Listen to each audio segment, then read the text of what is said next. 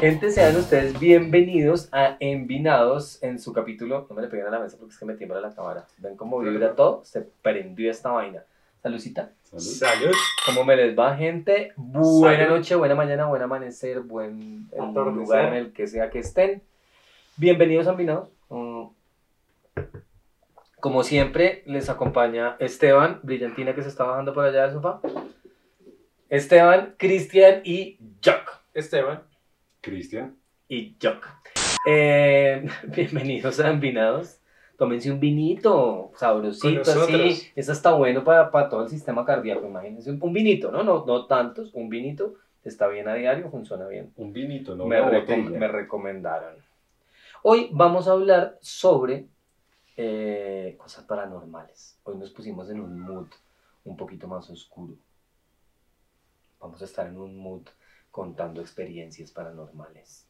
Cuéntenos, cuéntenos si han, si han escuchado, les ha pasado, han visto, han sentido, qué ha ocurrido en sus vidas. Cuéntenos, ya les vamos a contar a nosotros qué ha pasado con nuestras existencias.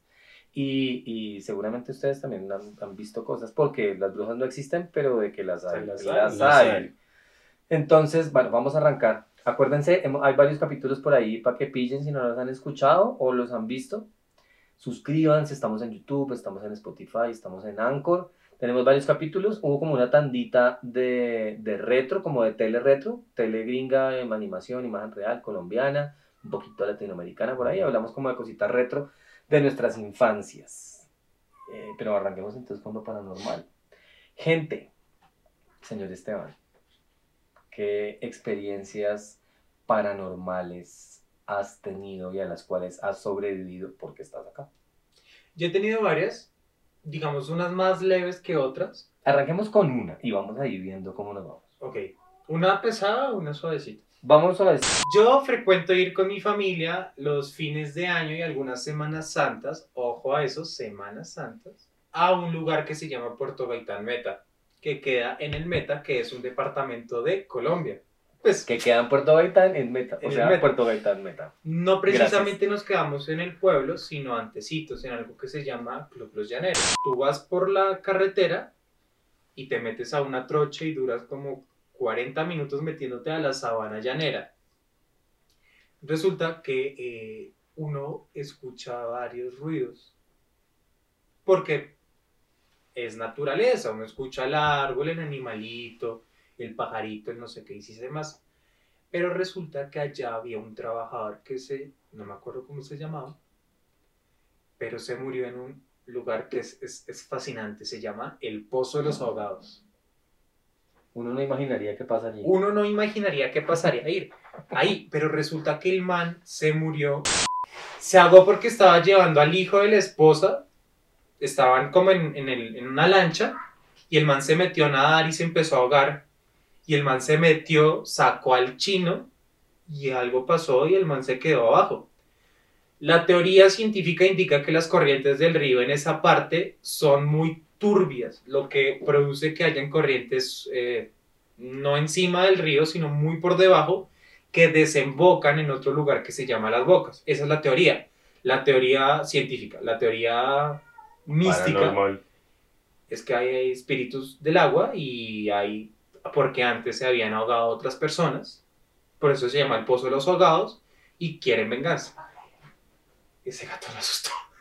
Es que el gato está viendo cosas. El gato está Ustedes viendo no, cosas. no lo ven y no sé si lo escuchan, pero el gato está por allá. El caso es que estábamos sentados, mi abuelo nos contó la historia y se fue la luz. Cuando mi abuelo dijo el nombre del fallecido, se fue la luz. Es algo que se frecuenta, pero fue muy coincidencial que se haya ido la luz. Y resulta que varios, varias veces después que fuimos, no sé si esa oración esté bien dicha, era, era fácil oír o por mi papá o por mi abuelo o mi mamá que sentían al, al fantasma, que lo veían pasar, que lo veían por la ventana.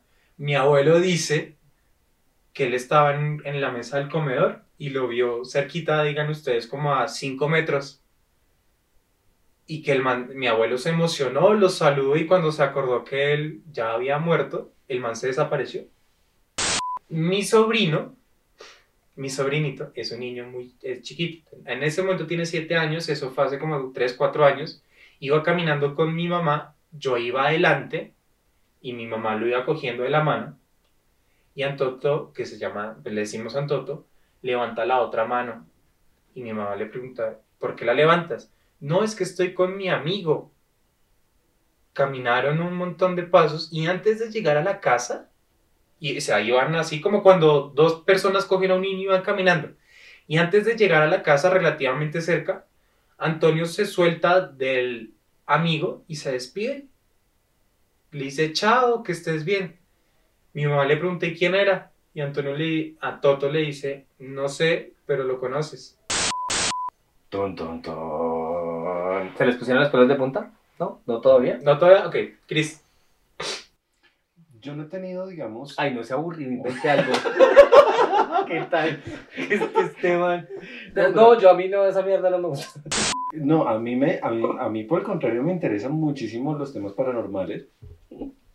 De hecho, los he leído, los he estudiado, los he... Bueno, de todo un poco, me interesa muchísimo. Pero personalmente no me han... No me ha pasado algo, digamos, en ese, en ese sentido. Sí he tenido, digamos, cuando era muy pequeño, sí sufría mucho de parálisis del sueño. Ujú. Ok. que es eso que uno, uno está durmiendo, uno sabe que está durmiendo dentro del sueño y hay algo, hay un ente, hay una persona, un espíritu, lo que sea, que lo está teniendo como en el sueño y no permite que uno se despierte, no, no permite que uno vuelva a la conciencia. Sí, de- desde pequeñito sí sufría de muchos, de muchos eh, malos sueños de ese tipo, ¿no? y era muy recurrente, ¿no? Ya cuando, cuando... ¿Y cuánto duraban esos episodios de la parálisis del sueño? Yo creo que por ahí un, un- uno o dos minutos, cuando máximo, que eso es un montón de tiempo Claro. eh, estando en, ese, en esa sensación, porque, porque claro, tú no te puedes liberar, tú no puedes hacer nada, no puedes eh, despertarte, así estés consciente que estés dormido, y lo que yo me acuerdo que yo hacía era, era tratar de llevar a mi subconsciente al consciente. O sea, tratar de forzarme a despertarme del, del, del sueño que estaba, que, que- que estaba viviendo en ese momento. Más adelante, más adelante, ya muy grande, y ya me ha pasado, pues, actualmente, bueno, no actualmente, ojalá no me pase porque, porque es complicado Dos horas más tarde. dos horas más tarde, pero, pero por ejemplo, sí hace unos cinco o seis años por ahí, eh, sí me soñaba mucho con eh, sombras en la cama o al pie de la cama. Ok.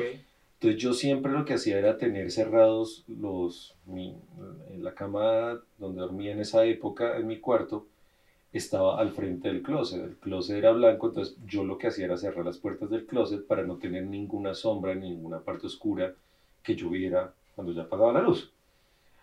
Eh, resulta que en ese momento, o había muchas noches, o hubo varias noches en las que yo veía dos sombras eh, delante al- al- al- a los pies de mi cama. Que era una grande, una no tan grande, pero yo los asimilaba como si fueran dos siluetas de dos personas. Pero las sombras nunca te hicieron nada, solo estaban ahí. Estaban vigilándome, Ok. ¿Sí? Eh, yo, o yo sentía que estaban en ese... en ¿Y, ese sentías punto. que eran, eran era un hombre y una mujer, o dos hombres, o, o Yo- no lograbas? yo, yo creo que logré identificar que eran dos, dos hombres. Haz de cuenta dos, dos eh, policías, dos inspectores, dos Ajá. sí, entes, de, entes de ese tipo que, que estaban ahí como custodiándome el sueño. Y yo me despertaba, los veía y mm, me costaba mucho volver a conciliar el, Ok. el sueño, ¿sí? Em, finalmente yo trataba de, de no alimentar ese miedo en ese momento, sino de tranquilizarme, de estar un poquito pensando en otras cosas y conciliar el sueño de una u otra manera. Porque, Claramente si me quedo ahí, seguramente me quedo viéndolos Claro. toda la noche, ¿no? Pero, pero es, es, es, es así. Últimamente, hace por ahí un año, yo creo, um, sí, sí sentí que me estaban asustando el, mi, cuarto, digamos, yo siempre cierro el, el cuarto, la puerta del cuarto, y eh, muy cerquita está el estudio, que es donde está el computador. Estaban, sí sentí que estaban tecleando.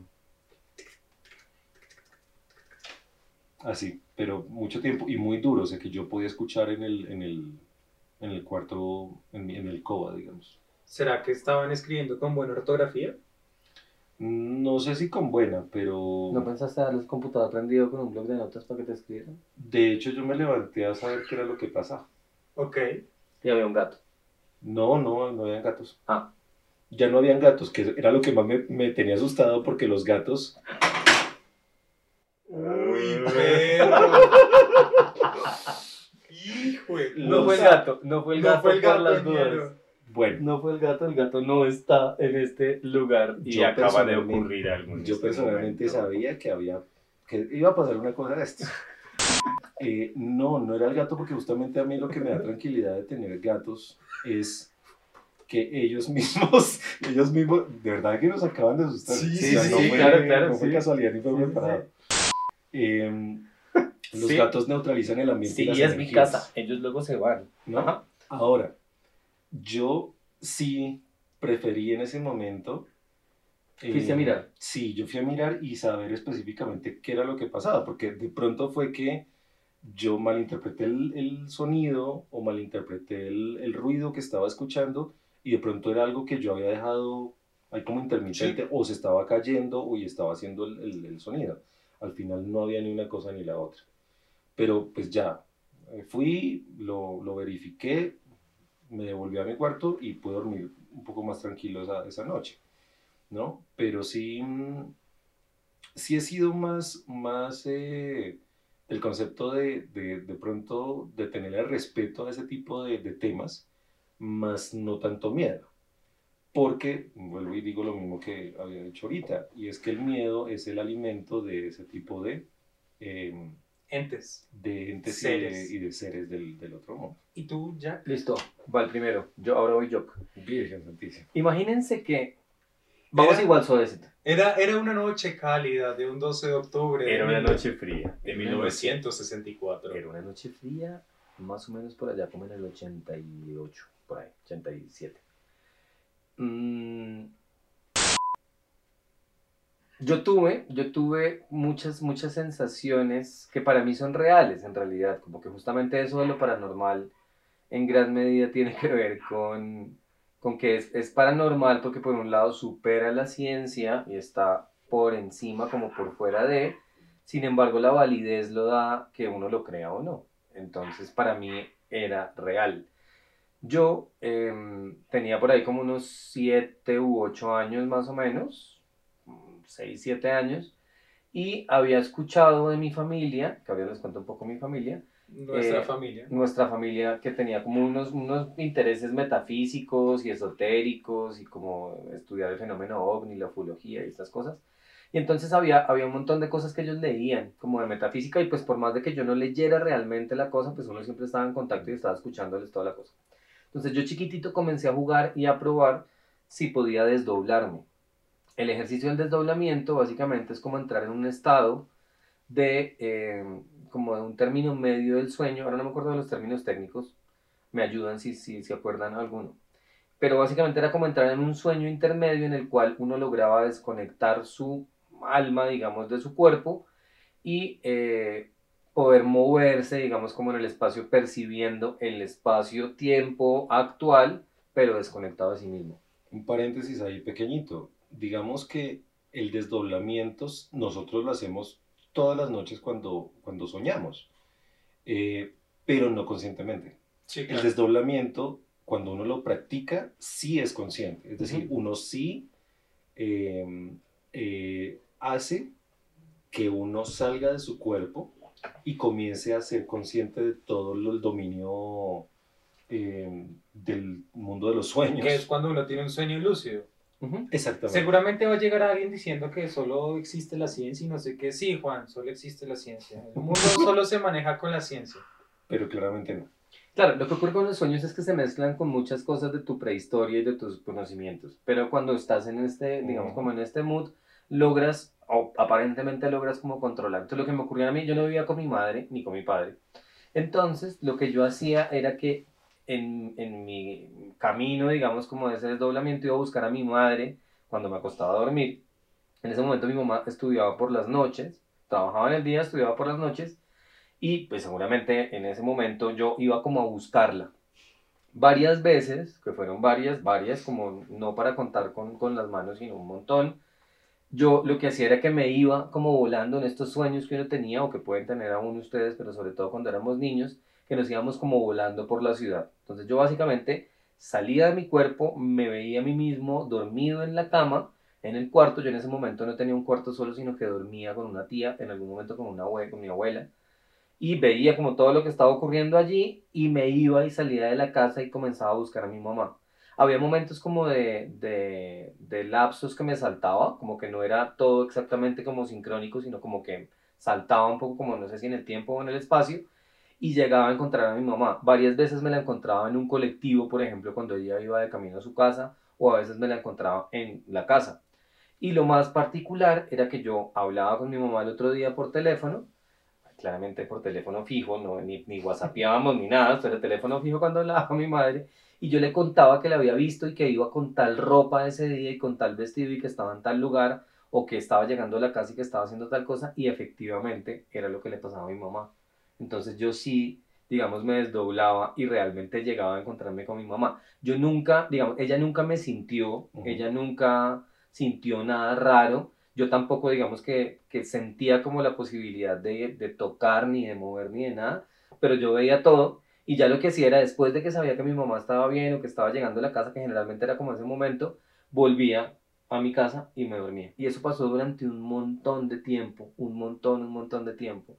Y efectivamente, pues sí era como, sí, tú estabas ayer con el, no sé, con un sastre de falda y no sé qué, color azul. Y efectivamente era el vestido que tenía. Y como yo no vivía con ella, no lo había visto, no había manera de, de, como de fantasear ni de ver nada, sino que en realidad yo estaba allí. Ese es como de los primeros recuerdos así raros que tengo cuando era. Antes de continuar, eh, me parece justo explicar qué fue lo que pasó, porque lo que nos, vieron seguramente vieron nuestra reacción, pero quienes nos escuchan no. Resulta que nosotros estamos aquí, digamos, grabando en una sala y al lado del comedor, del comedor, al lado del comedor tenemos una, una cocina. La cocina, en la estufa hay una olla y en la olla había un cucharón de madera. Y en cualquier momento el cucharón de madera se cayó. Yo, que tengo, digamos, una perspectiva mejor, el cucharón no solamente se escurrió porque se metió dentro de la reja de, de- Como los fogones. de los fogones, sino que como que se levantó un poquito y se cayó. Eso fue lo que ocurrió. Ya, como, como para que los que nos escucharon se imaginen qué fue lo que Ay, pasó. Eso hace unos minutos cuando brincamos. Ahora continúo. Pero, Dale. pero en serio que no fue preparado. No fue preparado No, no, y el gato, el Cero. gato no estaba ni siquiera cerca. El gato no entra a la cocina. no El gato a no entra a la Pues cocina. No se sube al de la cocina. Cuéntanos otra tú. Cuando Esteban. yo era chiquito, uy, es que a mí también de chiquito me pasaban cosas que fue grande cuando me di cuenta que era, o sea, que no era normal. Una anécdota chiquita, yo una vez se me ocurrió decir en mi habitación si hay alguien acá que lo demuestre. Y yo tenía un juguete bien puesto en una repisa y el juguete se cayó. No pasó nada más y yo dije, ok, hay alguien y me acosté a dormir. Ah, severo, estoy acompañado. Voy a comer. Bueno, Tiempo, ah, bueno, espera. Tiempo después, ya como tres años más tarde, me di cuenta como marica, eso era una señal. O algo así, o fue coincidencial. Pero la anécdota grande que les iba a contar es que resulta que yo vivía con mis papás y mi mamá estaba trabajando. Ella viaja, viaja en diferentes partes de Latino- Latinoamérica trabajando y en esa ocasión mi mamá se había ido. Me quedé con mi papá y yo solo. Usualmente cuando mi mamá se va, lo que, lo que yo hago, lo que yo hacía era que ocupaba el puesto en la cama y dormía con mi papá, como para acompañarnos. Y yo me había quedado dormido y mi papá dice que una pianola que yo tenía empezó a sonar. Mi papá fue y la apagó. Regresó y tiempo después la pianola volvió a seguir sonando. Ahí en ese momento yo estaba despierto. Mi papá me dijo, él, él fue, cogió la pianola, la apagó y le quitó las pilas. Y había llamado a una de mis tías. Le contó, le dijo, qué pena. Pero es que si, si eso vuelve a pasar, le pido permiso de que me deje quedarme en su casa con el chino. No sonó, no pasó nada, pero es una de, como cosa paranormal, es una de las anécdotas que más me acuerdo y de las que más se repite cuando uno las cuenta. Bueno, fíjense una cosa. em, yo tengo familia en Sáchica, Boyacá, que es un, pueblito que queda cerca de Villa de Leyva, en, en Colombia. Digamos que es de los sitios turísticos más eh, concurrentes de, Colombia, ¿no? Resulta que toda mi vida, pues por supuesto, ido allá y con una prima, una prima ya grandecita, mm, ella también es muy, muy creyente de todo este tipo de temas paranormales, energéticos, no sé qué. Y un día ahí, como, como normal, ¿no? Pusimos a ver eh, Seven, ¿no? Que son los eh, siete pecados capitales, ¿no? Digamos en esas manifestaciones que se dan.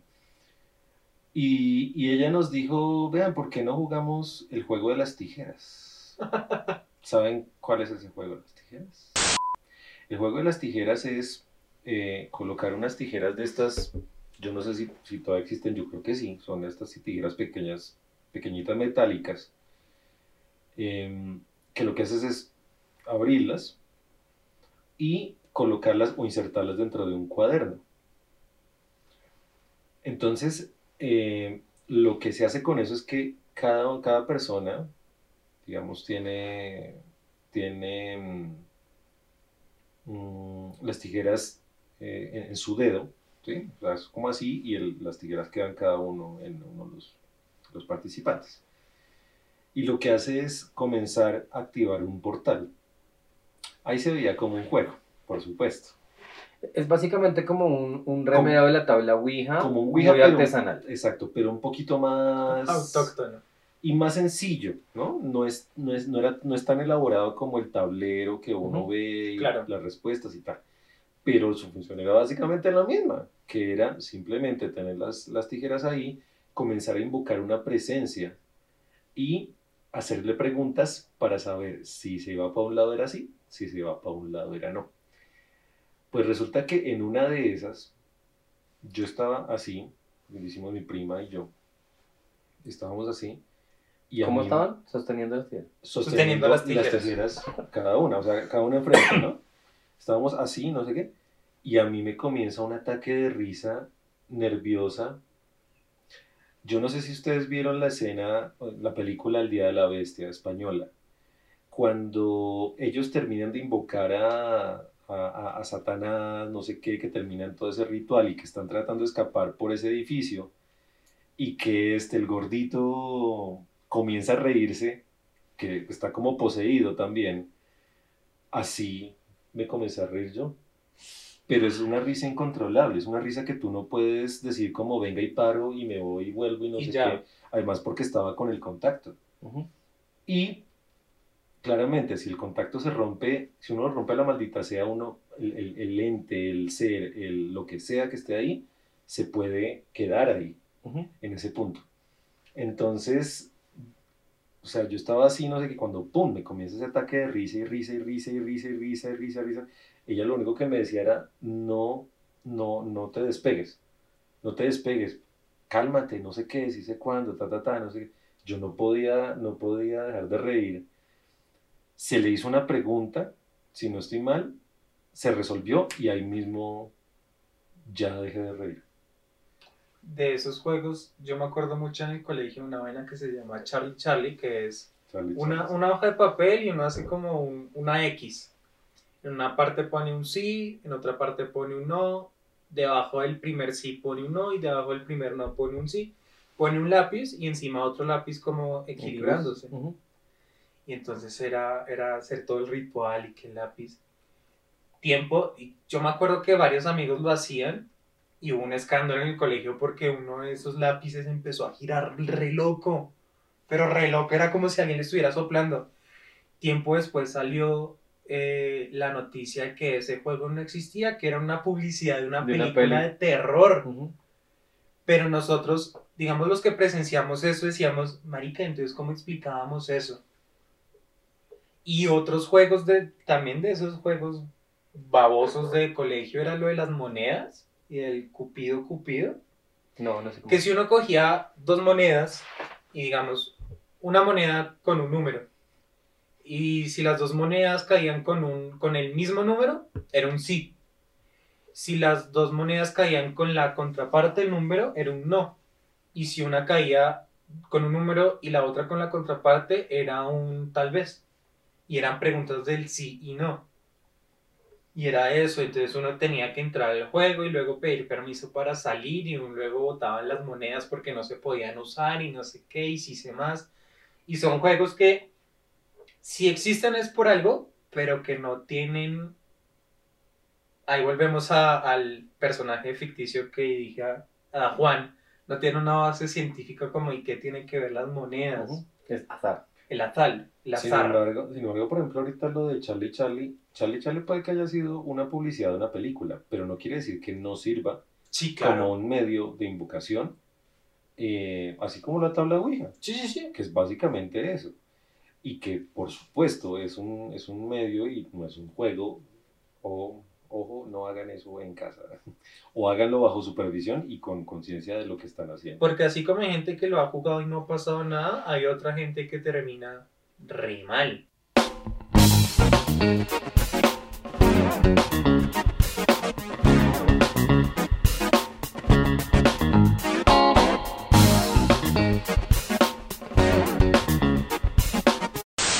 ¿Tú qué tienes para contarnos?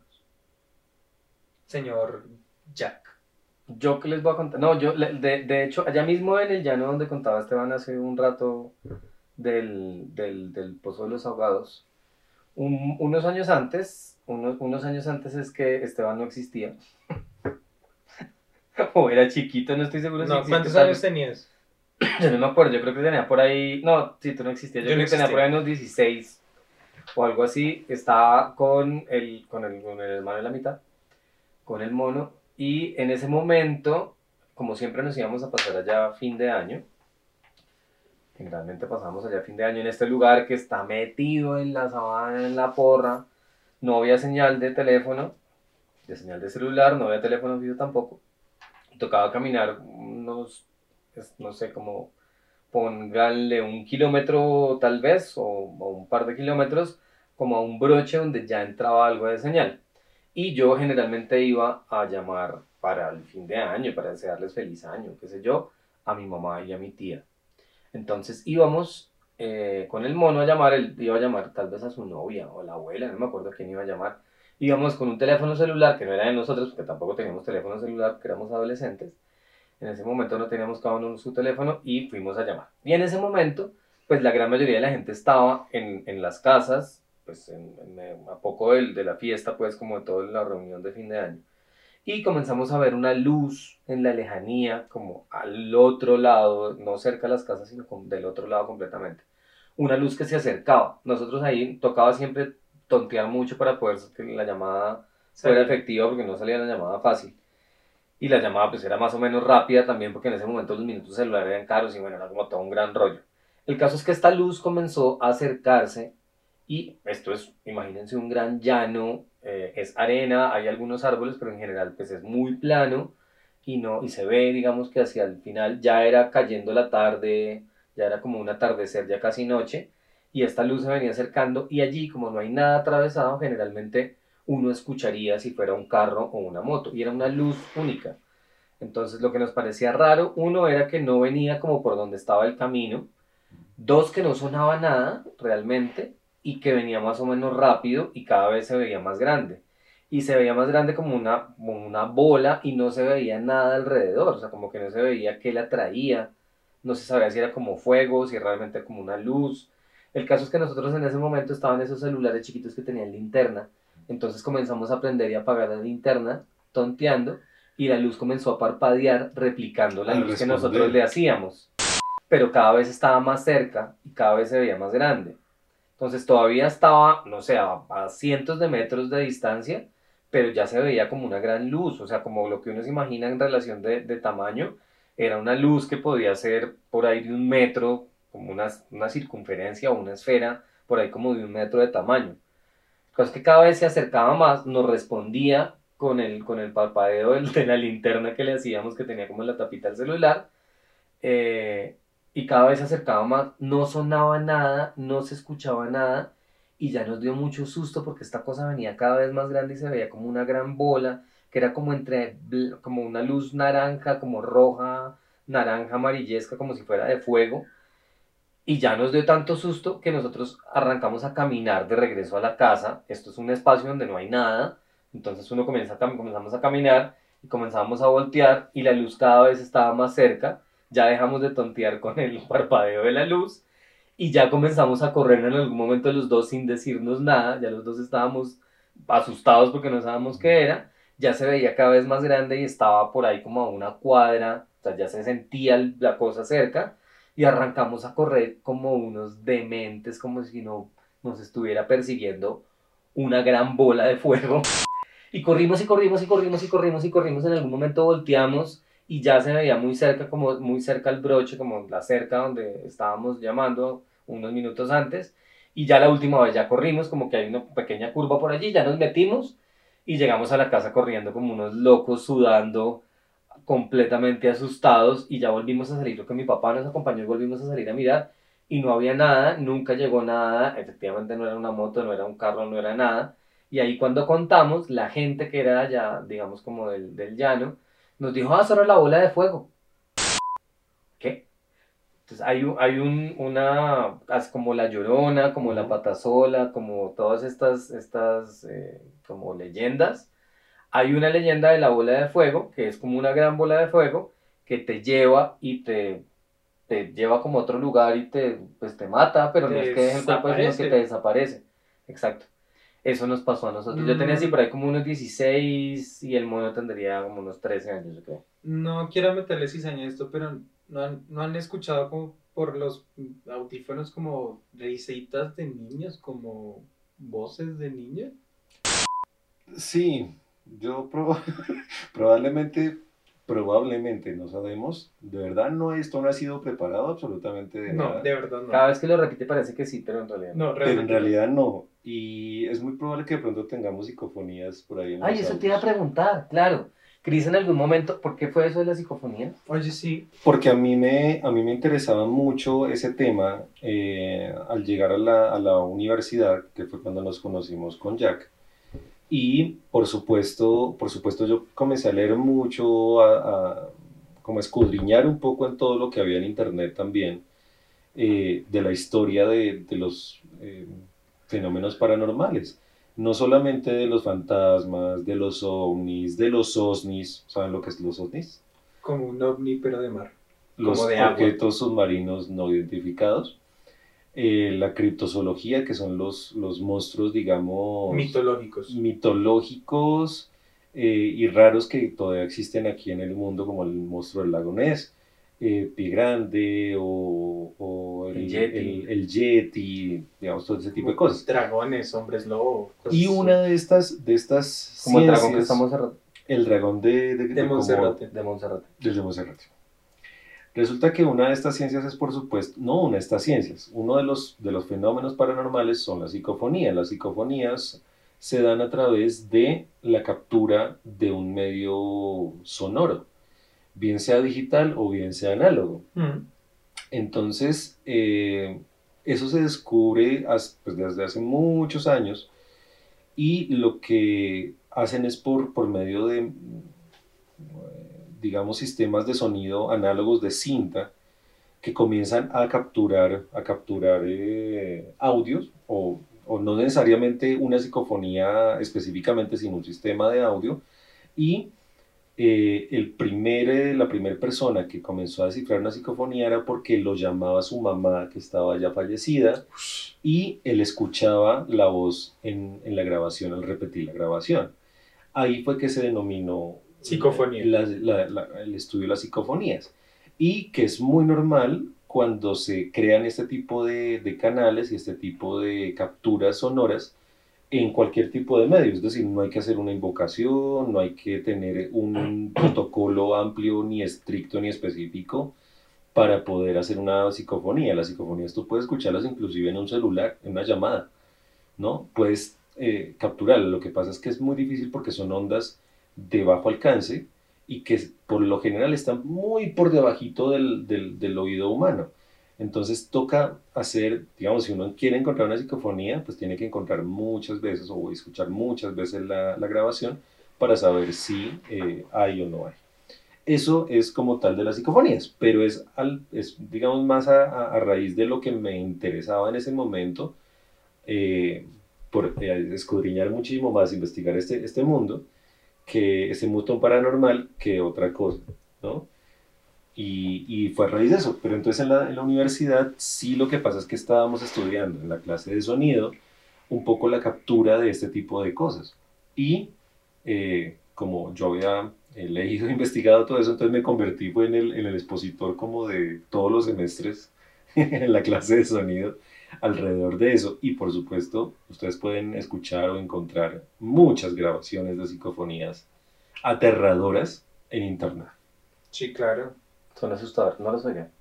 Pues si quieren quieren. dormir. Si quieren, pero yo ¿Quieren les bien, aconsejo que sean que sea De día. temprano, ¿no? Que sea de día con luz. Como no a las noche. diez y media de la mañana. Sí, algo así. No Como a en el las- desayuno. Sí, no a las 10 de la noche, 11 de la noche antes de acostarse, no, olvídalo. Una vez, en la casa de mi novia, era la primera vez que iba a la casa de mi novia. Y estábamos la mamá, la abuela, ella y yo en la casa. Es una casa de tres pisos y en el primer piso está... Uno entra y está la sala, unas escaleras que suben al segundo piso, un baño, la sala y el comedor. Mi novia, su mamá y su abuela estaban en el comedor, estaban en la cocina y yo me fui al baño yo abrí la puerta del baño, la luz estaba prendida y yo, yo, yo usualmente cuando entro a un baño entro mirando al piso. No sé por qué, siempre lo he hecho. Y cuando vi, cuando entré, la luz estaba prendida y vi unos zapatos y unos pantalones como cuando alguien está orinando. Yo dije, uy, qué pena, y cerré la puerta. Y luego me, me volteé a ver a mi novia y era la mamá, la abuela y mi novia viéndome, viéndome con cara de... Y yo no había entendido. Cuando la mamá dice, solo estamos los cuatro en la casa. Y yo, ¿cómo así? No me atreví a abrir la puerta y ella fue, entró, abrió la, cogió la perilla, la abrió y la luz estaba apagada y no había nadie. Tum, tum, tum. no me acuerdo si fue tiempo después o fue antes, estaba en una videollamada con mi novia y ella estaba en, en, digamos, en el estudio. Y ella se voltea y se acuesta de lado y yo le digo, yo le digo, oye, ¿y esa máscara de qué es? Ella me dice, no hay ninguna máscara. Yo lo había dicho porque era un rostro muy real que estaba puesto, como digamos, en, un- en una mesa. Yo pensando, pues debe ser una máscara, esa es de látex cuando ella me dice, no, no hay nada, nosotros no tenemos ninguna máscara, y le digo, no, ¿cómo así? Yo vi una máscara. Ella voltea, el- o sea, voltea la, el- la cámara, ya no es con la cámara frontal, sino con la posterior, y me muestra ahí en la mesa, ya no hay nada. Una casa, Nunca supimos qué es, nunca, y nunca los sabremos, pero digamos que esas anécdotas no me da miedo entrar a la casa, nada, pero esas anécdotas están ahí, no pasó mayor cosa, como que no le dimos trascendencia, pero es un tema que, que es recurrente. Y ya como para ir cerrando este, este capítulo, es que, Ay, Dios mío, ¿sí ve? Este capítulo, vea, no nos va a dejar dormir. Ay, Dios. Parce, pero antes de cerrarlo, mis papás me cuentan que una vez con mi hermano mayor y mi hermano el del medio, o sea, con Jack y el mono, fueron a Armero. uf, y que además de eso, mi mamá pasó al baño y no me acuerdo. Un, un segundito. ah, Sí, Armero. ¿Qué es Armero? Armero fue un pueblito que quedó, quedó absolutamente eh, Cubierto. cubierto por lava por el- la erupción del volcán Caleras. Tal vez el galera, si no sé. ¿Galeras? Mentiras, no. Bueno, uno, Un volcán. uno- uno de los volcanes y que básicamente arrasó con ese, con ese pueblo y lo dejó sepultado. Entonces, después de eso, por supuesto... eh, En ese- noviembre del 85. Era de noche, mucha gente estaba en su cama y murió en su cama enterrados vivos. De hecho, ese, esa, esa tragedia se pudo haber evitado porque varios organismos de eh, control de, de movimientos sísmicos, sísmicos, telúricos, había avisado al gobierno de la época. Varias veces lo hizo, varias veces lo mencionó y varias veces hicieron alerta. Nadie quiso escuchar y nadie quiso atender a esa alerta. El rumor conspirativo dice que no hicieron nada para encubrir lo que había pasado en el ataque de Palacio de Justicia, que fue un Fue día- unas semanas después. fue unas semanas después. El caso, ellos fueron a Armero. Perdóname, el volcán Nevado del Ruiz, el Galeras Ah, Ruiz. es en, en Pasto. Y fue el 13 de noviembre del 85, correcto. La toma del Palacio de Justicia fue el 6 de noviembre del Ujú. 85. Una semanita después. Fue una semanita después y nadie dijo nada. Y la teoría conspirativa es porque esa tragedia, esa catástrofe era para encubrir todo lo que estaba Lo que estaba escondiendo pasando. el, el ataque de Palacio de Justicia. Es un tema histórico colombiano que quizás te caemos.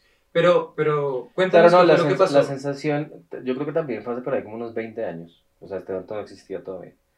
Y no más, como veintitantos.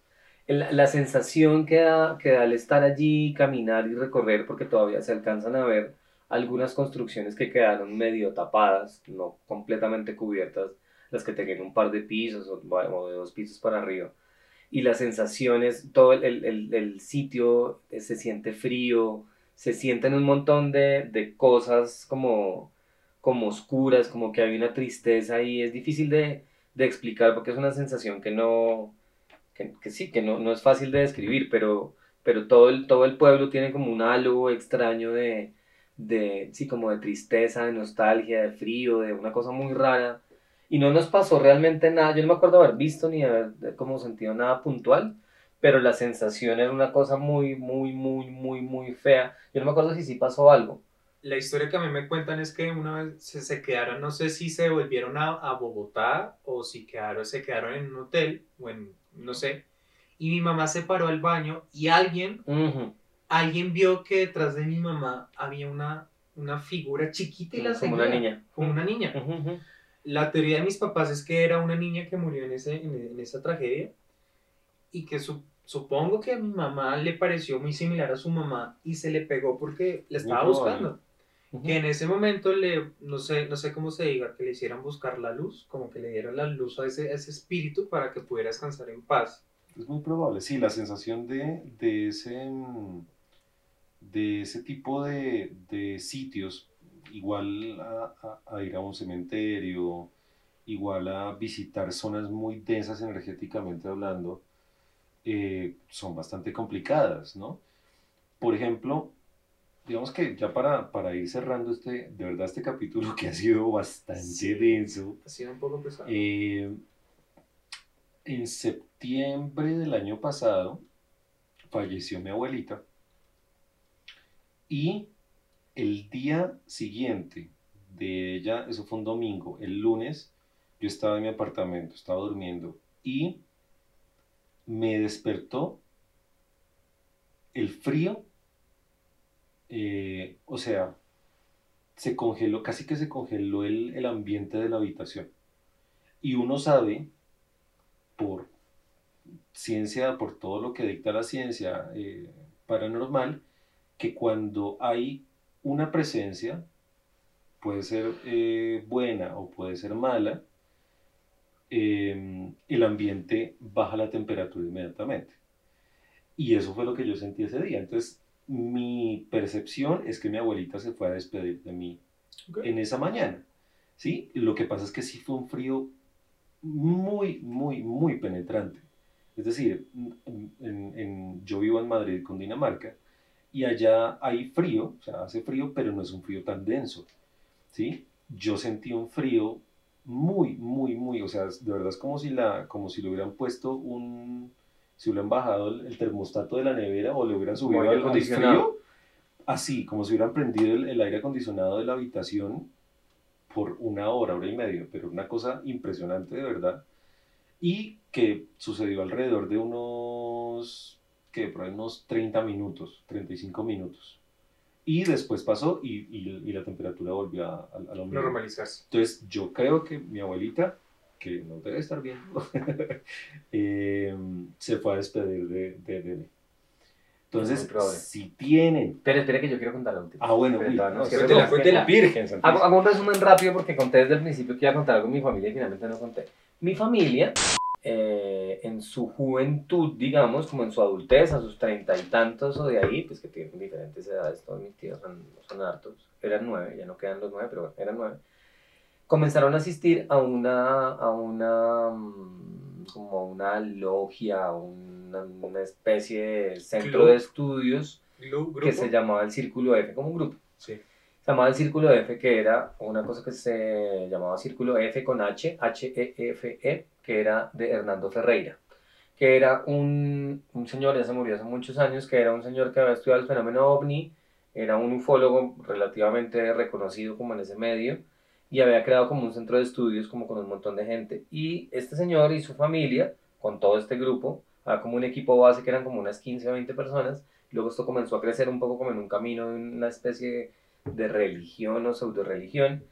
Iban a estudiar cosas del fenómeno ovni a partir de revistas, investigaciones, avistamientos y cosas de lo que ocurre con el fenómeno, digamos como la aparición de objetos voladores no identificados.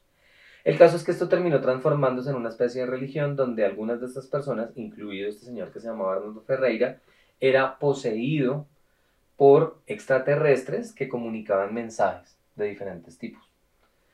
Em, algunas cosas eran como, ¿cómo se llama? Como que, que dicen el futuro, como si fuera un vidente y estuvieran contando cosas que ocurrir Predicciones. como predicciones.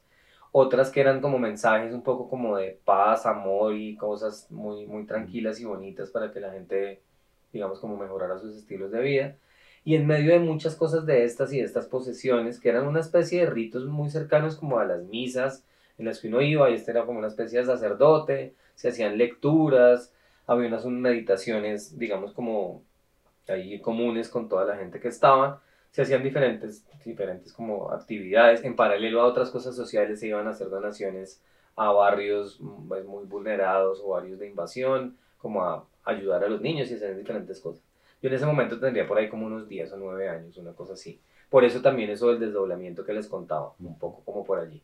El caso es que hubo un viaje, entre otras muchas cosas, porque pasaron realmente muchas, pero para no alargarme más y contar un poco como la más, tal vez más, más impresionante, tal vez, fue un viaje al desierto de la Tatacoa. Se hacían varios viajes, digamos, como de, varias personas a hacer avistamientos.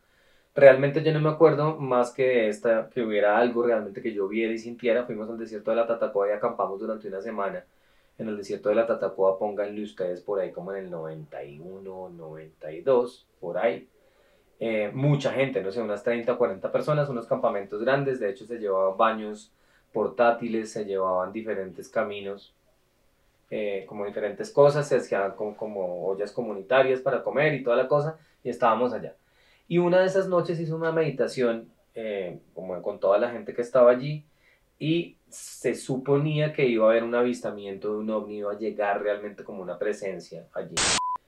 Lo curioso, digamos, de la cosa es que hablando ya varios años después, porque pues uno era niño y uno simplemente ve y, y- y siente, ve y oye lo que está allí, pero como que no se hable porque hacía parte como de lo que, no sé, hay, hay unos vecinos por allá hablando, Ok. ya se están asustando esta gente, lo que están No, escuchando es son que- los vecinos por allá. Los que, los que nos vayan a escuchar o ver, nos van a confirmar en los comentarios si han escuchado risitas, voces, caminaditas. Hay unas, hay unas que podemos decir, es- son personas que están aquí afuera, pero hay otras Otras que, que no. y que nosotros por el micrófono evidentemente las, las estamos Claro, oyendo. yo como no tengo audífonos no Sí, estoy claro. escuchando qué está pasando. ¿Y entonces qué pasó? Perdón. El caso es que en medio de esta, esta meditación había unos, unos, unos, unos momentos de, de una especie de trance en la que llegábamos todos en medio de la meditación porque era una cosa muy profunda y muy seria de meditación, como de conexión con diferentes cosas y el planeta y bueno, qué sé yo.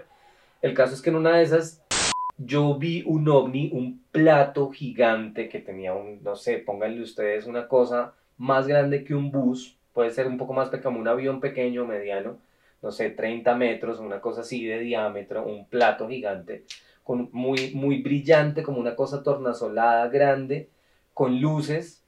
Em, era más, más como una especie de, de como de óvalo, como, como unas lámparas, como una lámpara china, como una especie de óvalo, no era un plato, pues como el dibujito del ovni, así como puntudo hacia afuera, sino una cosa mucho más redonda, como una especie de, de cosa como orgánica, no era, no era puntuda, como metálica, como si fuera una cosa construida. Eh, y esta cosa bajó, puso como una luz sobre todos nosotros, porque era una cosa como que nos cubría, nosotros estábamos ahí en el desierto, en medio de la nada, con ese desierto maravilloso y el cielo que se ve en el desierto de la Tatacoa. Estuvo un rato ahí, no tengo ni idea realmente cuánto tiempo, pero varios minutos estuvo esta cosa ahí y luego se fue. Varios años después, hablando ya un poco más grande yo y hablando con ellos, ninguno de, de mis tíos y de mis primos, digamos que estuvieron en ese momento, se acuerdan de haber visto nada. Se acuerdan del paseo, se acuerdan del viaje, se acuerdan de cosas que hicimos allá y tal, pero nadie se acuerda de haber visto esa cosa. Pero yo lo vi y vi una cosa gigante que estuvo ahí, que tenía una especie de sonido, no era un sonido como de un motor como el que uno está acostumbrado, sino que era una especie como de zumbido y una cosa muy como grave, como una cosa entre grave y aguda, que no, pues tampoco sé describir porque no conozco nada que, que suene parecido, pero como una especie de zumbido ahí, como un ruido extraño que sonaba y que yo vi una cosa gigantesca, pero ellos, ninguno se acuerda de nada. Yo he hablado varias veces con ellos y nunca lo Yo recuerdan. confirmo la historia en el sentido de que todos los tíos y tías a los que fueron, les he preguntado lo mismo y todos me dicen lo mismo, no pasó nada. Pero él es el único que dice que sí. Y seguramente dentro del grupo de otras, o sea, no de la familia, sino de las otras personas que fueron, puede haber uno o dos que se acuerde de que sí pasó y le pasa exactamente lo mismo que cuando lo comentó. Marica, ¿y se acuerda de no? Eso nunca pasó. Ujú. Claro, yo no me acuerdo de haber visto a ningún ser, no me acuerdo de haber visto nada que bajara ni que subiera, como una luz que nos pusieron y luego se fue y ya estuvo. Y ahora sí, para cerrar, porque nos estamos alargando, gente. Luego, si quieren saber más de esto, les podemos contar muchas más historias. Cuenten, coméntenos, escríbanos a ver si quieren que hagamos una versión 2 paranormal Un que podría funcionar dos. y estaría bueno. O un capítulo 2 de los otros capítulos de, Ah, también. de Sí, series de estos que están por acá, los de series o que series aquí, animadas, que o propongan un tema. Eso, eso nos ayudaría también un montón. Gente, pásenla bueno, feliz noche, feliz amanecer, feliz atardecer, pásenla rico, tómense el vinito. Gracias por escucharnos y llegar hasta acá. Échale un likecito, échale una suscribida, échale un comentarito. Muchas gracias, Y gente. nos vemos en Vegas. sabroso, saludcita.